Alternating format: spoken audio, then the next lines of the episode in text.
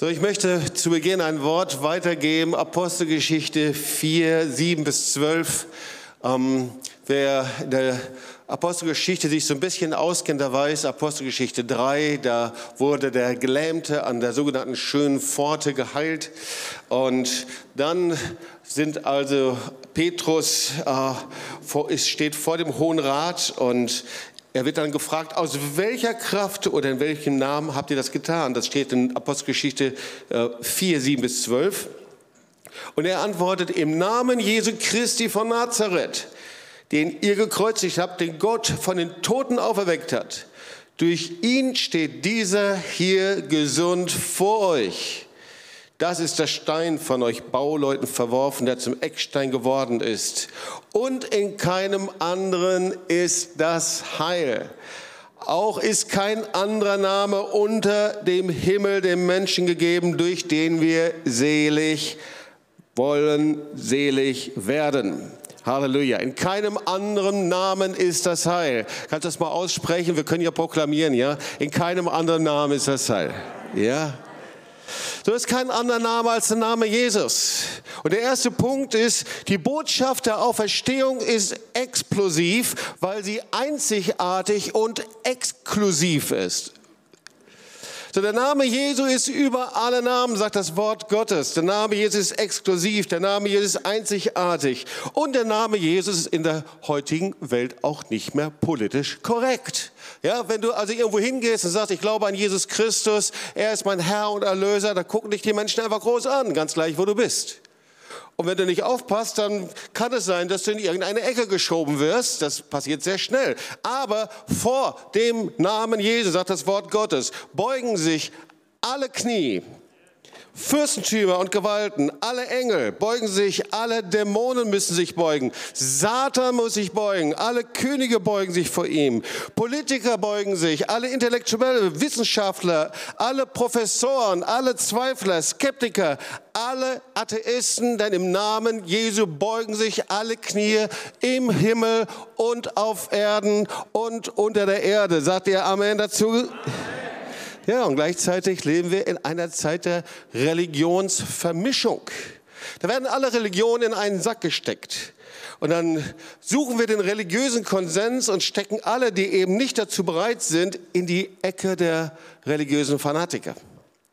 So, aber wir wissen, das Wort Gottes ist sehr eindeutig. Es gibt nur einen Retter, es gibt nur einen Erlöser, es gibt nur einen, der für die Sünde der Welt gestorben ist. Es gibt nur einen, der Hölle, Tod und Teufel überwunden hat. Und deswegen bekennen alle Zungen, dass Jesus Christus Herr ist. Und warum ist das so? Weil seine Geburt war einzigartig. Ja, Gott sandte seinen Sohn in die Welt, sagt Paulus in Galater 4, Vers 4. Er sandte ihn nicht in die Kathedrale, er sandte ihn nicht in das TOS-Zentrum, er sandte ihn nicht irgendwo hin, sondern er sandte ihn in die Welt. Seine Geburt war einzigartig. Und genauso auch die Jungfrauengeburt war einzigartig. So Josef war nicht der Vater, sondern das Wort Gottes sagt, Maria wurde überschattet vom Heiligen Geist. Und das Baby Jesus, das trägt die Merkmale der Mutter und gleichzeitig des himmlischen Vaters, die Merkmale des lebendigen Gottes. Und deswegen hat sein Blut alle Kraft und alle Autorität. Und die Worte Jesus sind einzigartig. Die Bibel ist kein Erbauungsbuch. Es ist nicht das Buch der Meditationen. Es ist nicht das Buch, in dem man irgendwie die Zukunft vorhersagt, sondern das Wort Gottes ist einzigartig. Jesus spricht, Johannes 16, 14, Vers 6, ich bin der Weg und die Wahrheit und das Leben. Niemand kommt zum Vater, denn durch mich, das Wort Gottes ist exklusiv. Und die Erlösung, ihr Lieben, ist absolut, ist einzigartig. Keine Religion der Welt, kein Atheismus, kein humanistischer Intellekt kann das Kreuz Jesu wegnehmen. Warum? Weil Jesus am Kreuz für die Sünder der Welt gestorben und auferstanden ist. Also, da kam irgendwann mal ein Theologiestudent und der sagte, ach weißt du, die Bibel, die darfst du nicht so wörtlich nehmen. Und da war die Antwort, und ihr Lieben, dieses Beispiel habe ich von Reinhard Bonke. Da war die Antwort, weißt du, wenn ich in einem Flugzeug sitze, hoffe ich, dass der Pilot seine Anweisung sehr wörtlich nimmt und nach Vorschrift fliegt. Denn wenn ich nach Israel fliegen will, das habe ich jetzt hinzugefügt natürlich, dann möchte ich in Tel Aviv ankommen und nicht in Wien oder in Istanbul oder in Teheran landen. Und so auch wer sein Leben Jesus übergibt, muss sicher sein, dass er in den Himmel und nicht in die Hölle kommt. Bist du sicher, dass du in den Himmel kommst? Wir sollten sicher sein, dass wir in den Himmel kommen, dass wir auf dem richtigen Weg sind. So, Jesus, der Sohn Gottes, kam in die Welt. Ihr Lieben, das ist exklusiv, das ist historisch und das ist die Wahrheit. Jesus lebt. Ein anderes Beispiel, das gefällt mir auch sehr gut. Ein Gericht braucht zwei Zeugen, um die Wahrheit herauszufinden und jemanden zu überführen. Und die Bibel berichtet uns von 500 Zeugen. Jesus, der auferstandene Jesus, begegnete 500 Zeugen, die alle ausgesagt haben, sonst wüsste man nicht, dass es 500 sind, sonst hätte man geschrieben viele, aber es waren 500 Zeugen, die ausgesagt haben, dass sie dem auferstandenen Jesus begegnet sind. Ich möchte ein kurzes Beispiel hier nochmal vorlesen. Es kommt ein hochintellektuell französischer Professor zu einem katholischen Bischof der ein tiefgläubiger Mann ist. Er sagt, Exzellenz, ich habe alle Religionen der Welt studiert und ebenso auch das Christentum. Sagt also der Professor. Er sagt, ich habe herausgefunden, dass alle Religionen für Intellektuelle nicht ausreichend und befriedigend sind. Und deswegen, Exzellenz, gründe ich jetzt eine Religion für Intellektuelle. Ich habe fast den Verdacht, dass der aus Tübingen kommt. Hier. Der Bischof schüttelte langsam den Kopf und überlegte, welchen Rat er dem Professor geben sollte. Und schließlich sagte, Herr Professor, bevor Sie eine Religion gründen, gehen Sie auf die Straße, lassen Sie sich kreuzigen und stehen Sie danach wieder auf. Kommen Sie bitte dann wieder in mein Büro, dann können wir diese Frage nochmal besprechen. Also ihr Lieben, es gibt keinen anderen Namen als der Name Jesu. Amen. Und die Botschaft der Auferstehung ist explosiv, weil sie einzigartig und exklusiv ist. Und sie ist so einzigartig und so exklusiv und so explosiv, dass um ein Haar die ganzen Kirchengemeinden Ostern in den Gottesdiensten nicht gefeiert hätten. Gott sei Dank war es nicht so.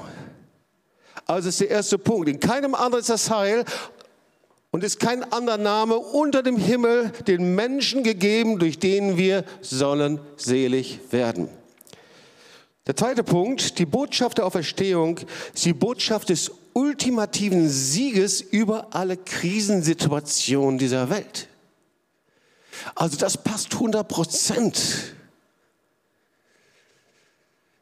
Wir wissen, dass Jesus Sieger ist. Aber manchmal haben wir es nur im Kopf und nicht in unserem Herzen. Und allzu viele Christen erleben es auch nicht. Aber das Wort Gottes ist klar. 1. Korinther 15. Gott aber sei Dank, der uns den Sieg gegeben hat in Christus Jesus. Deswegen wollen wir uns mal eine besondere Geschichte anschauen, Matthäus 8, 23 bis 27. Ich liebe diese Geschichte sehr. Ich habe schon oft darüber gepredigt, manche Predigten gehört, aber ich glaube, dieses Wort ist hineingesprochen in dieser Zeit. Und ich glaube, das ist ein Wort auch für dich persönlich.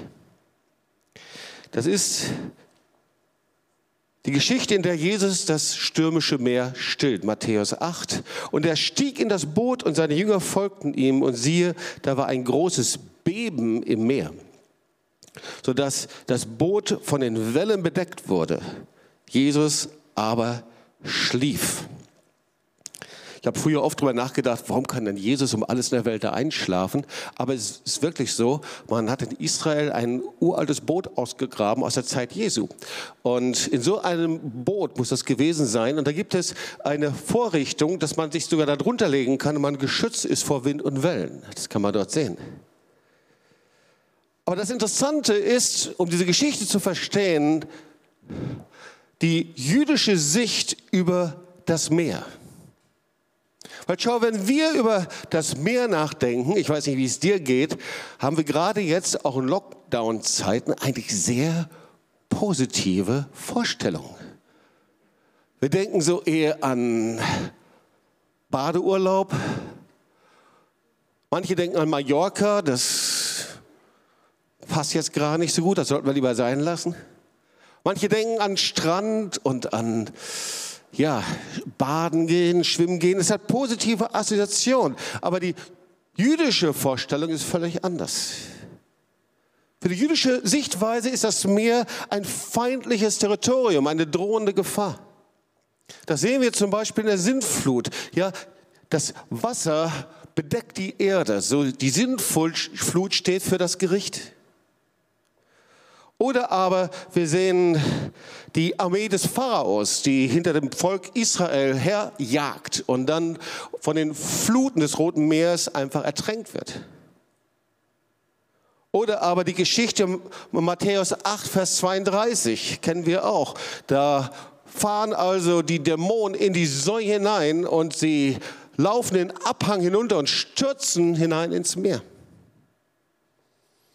Und im letzten Buch der Bibel, in der Offenbarung, da wird also das Meer allein 26 Mal erwähnt. Und so, also aus jüdischer Sicht ist das Meer ein Bild vor Krisen, vor Horror, für Zerstörung, für Krankheit. Es ist etwas Bedrohliches. Durch die Wellen werden immer wieder Schlamm und Unrat hervorgebracht. Krankheit, Pest, Pandemie, Wellen der Pandemie, die nach oben gespült werden. Auf einmal merken wir, wow, das passt genau in die Zeit heute.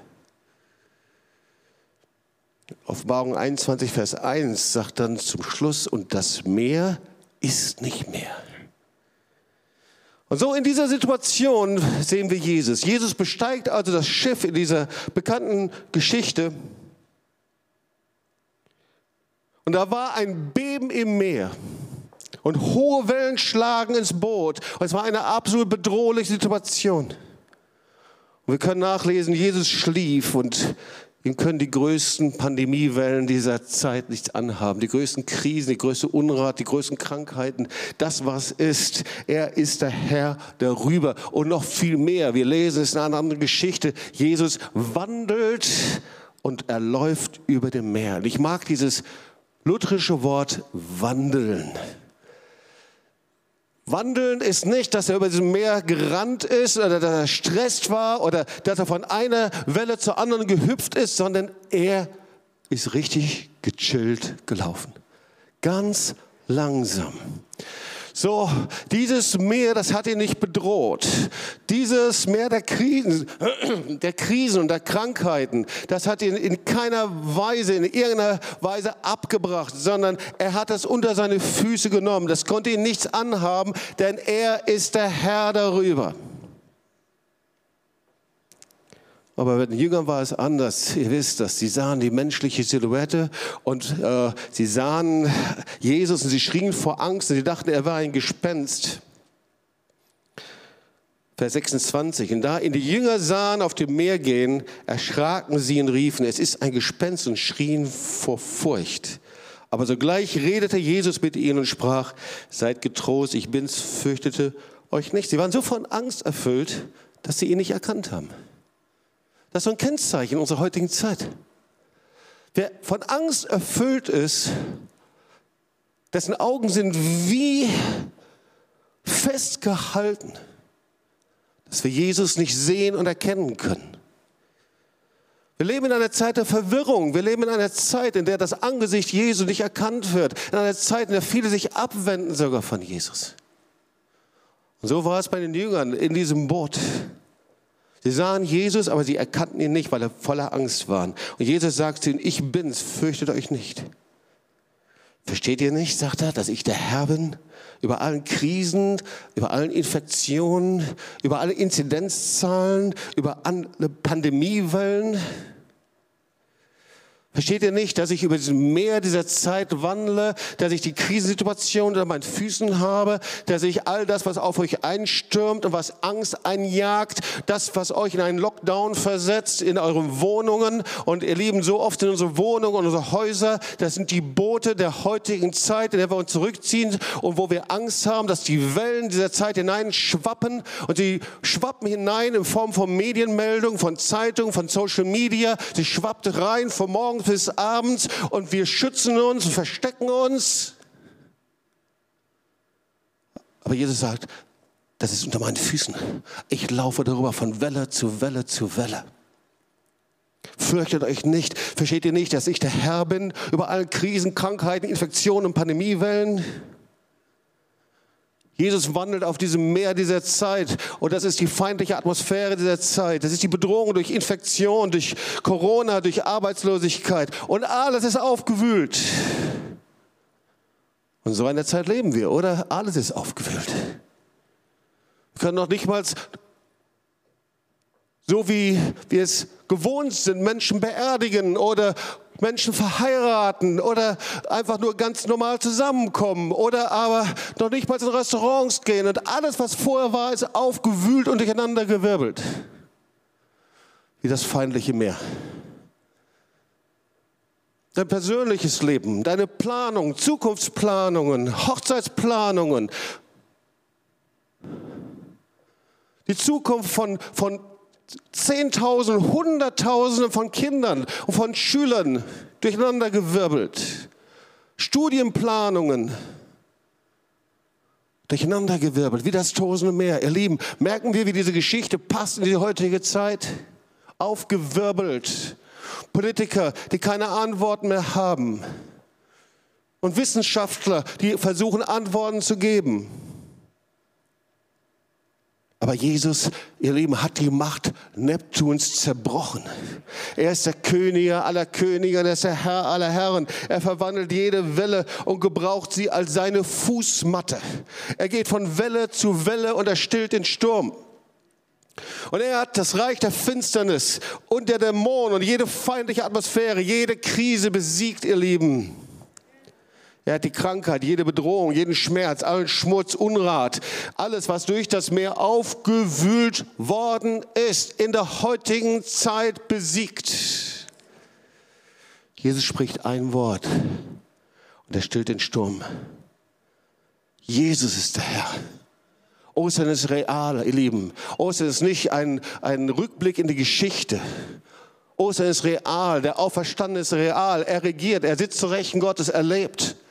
Er ist mit seiner Gegenwart hier, mit seinen Engeln und der wunderbaren, herrlichen Gegenwart. Er lebt, Jesus lebt, he is alive. Und er spricht ein Wort und stillt den Sturm. Ein Wort, ein Wort von Gott, ein Wort vom lebendigen Gott, dein Leben verändert sich. Ein Wort von ihm, ein Wort der Gnade, ein Wort äh, der Heilung, ein Wort der Veränderung. Und du empfängst dieses Wort in dir und du bist verändert und geheilt und erlöst. Jesus tut das, was er bei seinem Vater gesehen hat. Oh, und er hat gesehen, wie der himmlische Vater, so sagt das Wort Gottes, durch sein, allein durch sein Schneuzen, durch seinen Atem das Meer bewegt hat. Das Rote Meer. Mose ging mit dem Volk Israel hindurch und das Meer stand zur Linken und zur Rechten wie ein Riesenmauer und sie gingen hindurch und er schneuzte mit seinem Atem und die ganzen Wellen brachen zusammen und begruben einfach den Pharao und seine ganze Macht unter sich.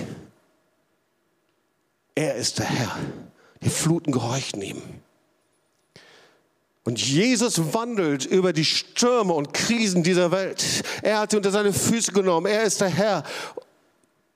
Aber weißt du, das reicht nicht, dass wir das wissen. Es reicht nicht die Theologie. Es reicht nicht, dass wir es lesen. Es reicht nicht, dass wir es hören. Sondern du musst es ergreifen. Wir müssen es ergreifen. Wir gehören oft zu den Christen, die denken, Herr, wir haben doch schon alles getan. Und wir rechnen dem Herrn innerlich auf, was wir alles getan haben. Und ich glaube, der Herr sieht das die kleinsten und die größten Dinge. Aber mein Gebet ist, Herr, alles das, was ich für, für, dich tue und was ich mache, das darf mich nicht abhalten, zu dir selbst hinzukommen. Und so war das anscheinend bei den Jüngern. Die waren in dieser Krise, in diesen Stürmen, alles wurde aufgewirbelt. Und da saßen sie zu zwölf und Jesus geht vorbei und sie haben ihn kaum erkannt. Und in Petrus, da war so eine Sehnsucht und so ein Wunsch, zu Jesus zu kommen. Und deswegen sagte er, Herr, wenn du willst, Herr, wenn du willst, dann ruf mich zu dir. Weil Petrus wollte, dass das Unmögliche bei ihm passiert. Er wollte das Wunder sehen. Er wollte nicht nur, dass Jesus die Krisen unter seine Füße nimmt, er wollte mit Jesus zusammenlaufen über das Meer. Und es reicht nicht zu wissen, dass Jesus das unter seine Füße nimmt, sondern der Herr ruft dich und ruft uns, dass wir mit ihm zusammen das Meer, die Krisen, die Krankheiten, die Bedrohung, die Atmosphäre unter unsere Füße nehmen. Und so ruft er. Und Jesus reagiert auf ihn. Wenn Jesus das sieht, diese Sehnsucht, diesen Hunger in dir, dann kommt er mit einem Wort sofort. Er sagt, komm her. Und Petrus hört das, komm her. Und weißt du, dieses komm her, er hat nicht gesagt, Petrus, komm her, sondern er hat das zu allen Jüngern gesagt, komm her. Wir denken oft, das ist so für einige, so für Glaubensleute, für spezielle Leute, für Pastoren, für Berufene, für irgendwelche Evangelisten. Aber dieses Komm her zu mir ist für jeden Einzelnen. Es war für jeden zu hören. Und weißt du, wenn Jesus ruft, dann kannst du sitzen bleiben oder du kannst zu ihm hinlaufen. Und das ist heute noch so. Das ist bei mir genauso wie bei dir. Das ist bei jedem Einzelnen bis heute. Wenn Jesus ruft, kann ich hinlaufen zu ihm oder aber ich kann sitzen bleiben in dem inneren Boot meines Lockdowns. Du kannst sitzen bleiben und das Wunder der Erlösung der Rettung geht an dir vorbei. Du kannst sitzen bleiben in deiner Religion und Religiosität. Du kannst sitzen bleiben in deiner theologischen Erfahrung. Du kannst sitzen bleiben in deiner Frustration, in deinen Enttäuschungen. Ich weiß nicht, wie dein Boot aussieht. Und dann geht das Wunder der Erlösung, der Rettung, der Auferstehung an dir vorbei. Oder du kannst das Wunder der Auferstehung, der Rettung, der Erlösung, du kannst es empfangen. Aber weißt du, du kannst es nur empfangen, wenn du das Boot des menschlichen Protokolls und des Ansehens verlässt. Und wir sind so bestimmt von unserem Protokoll, was ich gehört und was ich nicht gehört, was man tut und was man nicht tut. Du hörst einen Ruf Gottes und du bekehrst dich.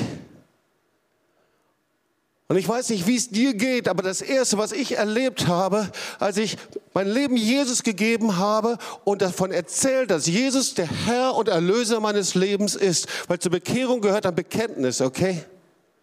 Da haben mich alle groß angeguckt und gesagt, oh, jetzt ist er aber fromm geworden. Ich habe das Boot, das Boot bin ich herausgegangen und habe es verlassen. Du erlebst das Wunder Gottes nur, wenn du es verlässt. Als ich Hunger hatte nach dem Heiligen Geist, musste ich das Boot meiner Erfahrung des menschlichen Protokolls verlassen. Das, die Erfahrung, was denken denn andere von mir? Wie schätzen sie mich denn ein? Wie tüten sie mich denn ein? Denken sie, ich bin jetzt verrückt geworden, gehöre ich jetzt zu den radikalen Leuten? Was Menschen alles denken. Viele Menschen sind so gefangen im Protokoll ihres Ansehens, des menschlichen Ansehens und du steigst nicht aus deinem Boot aus. Vielleicht heute sogar. Jesus ruft dich, dass du dein Leben Jesus gibst, dass du ihm hingibst. Und die ersten Gedanken ist, was wird passieren? Was wird mein Bruder, meine Schwester denken, links oder rechts? Was wird passieren, wenn du gerade zuschaust und zuhörst in deiner Familie? Was werden sie sagen, wenn ich mich hinknie, wenn ich bekenne, dass Jesus mein Herr und Erlöser ist? Wisst ihr, ich bin erzogen worden in meiner Familie, in einer gut bürgerlichen Familie, auf Anstand und Höflichkeit zu achten. Was ich gehört und was ich nicht gehört. Aber ich konnte mich erst bekehren, als ich das Boot des menschlichen Protokolls und meines menschlichen Ansehens verlassen habe. Erst dann, als ich mich entschieden habe, der Stimme Gottes mehr zu gehorchen, als meiner Menschenfurcht, konnte Gott Wunder tun. Jesus, Jesus ruft dich wie die Jünger. Und so ruft Jesus, komm aus deinem Boot heraus in dieser Zeit. Steh auf, komm aus diesem Boot deines menschlichen Protokolls des Ansehens. Entferne die Bastion von Zweifel, von Skepsis in deinem Verstand. Entferne die Bastion von Unglaube in dir. Weißt du, Glauben ist, dass du überzeugt bist, dass Gott alles kann. Und der Herr sagt, kommt, hört nicht mehr auf die Jünger der anderen, die in ihrem Boot ihrer Skepsis, in ihres Misstrauens bleiben wollen. Spring über die Bootskante. Erwarte Heilung, Rettung, erwarte Wunder Gottes. Ich habe in dieser Zeit Zeichen und Wunder für dich vorbereitet. Fürchte dich nicht mehr vor den Wellen, vor den Krisen, vor dem, was hineinschwappt, für Krankheiten, Infektionen, Pandemiewellen. Ich habe etwas für dich vorbereitet. Es ist die Zeit, in der ich dich berufen habe. Und der Herr sagt, komm, ich habe dich berufen, dass du dieselben Werke tust in dieser Zeit, die ich vollbracht habe. Du wirst noch größere tun. Wir lesen mal in der Geschichte ein bisschen weiter. Matthäus 8, 26, da sagt er zu ihnen, ihr Kleingläubigen, warum seid ihr so furchtsam? Und da stand er auf und bedrohte den Wind und das Meer und es war eine große Stille. Die Menschen aber verwunderten sich und sprachen, was ist das für ein Mann, dass ihm Wind und Meer gehorsam sind? Ihr Lieben, Jesus tat mehr, als nur den Sturm zu stillen und die Wellen der Krisensituation zu glätten. Jesus tut mehr, als uns zu bewahren, dass das Wasser dieser Zeit uns nicht bis zum Hals steht. Jesus sagte zu den Jüngern, in diesem feindlichen Meer bist du berufen, den größten Fischzug aller Zeiten zu machen. In diesem feindlichen Meer, da werdet ihr eure Netze auswerfen. Ich habe dich berufen in dieser Zeit. Und er sagt das zu dir. Ich habe dich berufen, nicht nur, dass du geschützt bist und einigermaßen normal durch dieses Leben kommst und durch diese Zeit kommst. Ich habe dich berufen zu den größten Fischzug in deiner Zeit. Ich habe dich berufen, in dieser Zeit dein Leben zu gebrauchen, zum Licht und zu Salz zu sein in dieser Zeit. Ihr Lieben, ich glaube, dass wir inmitten der Wellen und Krisen in dieser Zeit vor einer gewaltigen Ernte und Erweckung stehen. Ich glaube das. Und ich glaube das nicht, weil wir es überall lesen und jemand das theoretisch sagt, sondern das entspricht dem Wesen Gottes. Jesus will dich retten, er will dich erlösen, er will das Meer stillen, aber er will dein Leben gebrauchen, dass du im Volks- und im Dienst. Weißt du, die Halbherzigen werden das Boot nicht verlassen. Jemand, der halbherzig ist, wird sein Leben lang den Krisen dieser Welt ausgesetzt sein. Warum? Weil die Botschaft vom Kreuz und der Auferstehung 100 Prozent ist. Jesus Opfer. Da war nichts mehr in ihm, da war kein Leben in ihm. Er starb. Er ging ins Grab. Er hat sein ganzes Leben als Sühneopfer gegeben. Und deswegen ist er auferstanden zu 100 Prozent. Und deswegen gibt es kein 99 Prozent Christsein. Deswegen gibt es kein 90 Prozent Christsein. Sondern wenn wir versuchen, so zu leben, da steht immer noch ein negatives Vorzeichen vor unserem Leben. Halbherziges Leben und halbherzige Nachfolge ist völliger Unsinn. Und weißt du, Jesus tut mehr als dir zu helfen, dass du irgendwann mal dein normales Leben zurückbekommst. Weil das ist hier unser Wunsch. Eigentlich geht es doch vielen darum, oh Herr, wieder ein normales Leben. Er ist, der, er ist der Herr der Auferstehung. Und ja, vielleicht wird unser Leben irgendwann mal normaler werden. Aber ich habe eine Botschaft für dich. Dein normales Leben währt vielleicht fünf Jahre, zehn Jahre, 20, 50 Jahre, ich weiß nicht, wie lange deine Zeit ist. Aber irgendwann mal wird dein normales Leben ändern und es wird nicht mehr normal sein. Irgendwann stehen wir vor Gott. Es gibt einen Zeitpunkt, da wird jeder von uns vor dem auferstandenen Jesus als dem Herrn und Richter dieser Welt stehen. Da möchte ich dir noch eine kleine Geschichte zu Ende der Predigt vorlesen. In Amerika gilt amerikanisches Recht. In Deutschland deutsches Recht. Und natürlich in Frankreich französisches Recht oder wo auch immer, in welchem Land. Und es wird nach dem entsprechenden Recht gerichtet. Bei Gott gilt Gottes Recht. Wir werden also bei Gott nach den zehn Geboten gerichtet. Gott nimmt es sehr genau mit seinen Geboten. Das ist ja ebenso bei irdischen Richtern. Wenn ich immer ordentlich gewesen bin, aber nur fünf Minuten etwas gestohlen habe, dann kann ich nicht sagen, Herr Richter, seien Sie doch bitte nicht so kleinlich. Jahrelang bin ich ordentlich gewesen und jetzt habe ich nur fünf Minuten geklaut. Was wird der Richter antworten? Er wird sagen, ich habe nur mit Ihrer Straftat, ich habe nur mit Ihrer Sünde zu tun. Mit Ihrer Ordentlichkeit, von der Sie reden, kann ich mich nicht befassen. Wenn es schon beim irdischen Richter so ist, wie ernst wird es erst im Gericht Gottes sein? Es gibt nichts, was wir ihm bringen können. Da ist keiner, sagt das Wort Gottes, der gerecht ist, auch nicht einer. Das Einzige, wenn wir vor dem Richterstuhl Gottes stehen, ist, dass du an deiner Seite den Rechtsanwalt hast, Jesus Christus, den Auferstandenen, den Herr des Lebens, den Herr der Herren, der König der Könige. Er als Herr und Erlöser an deiner Seite.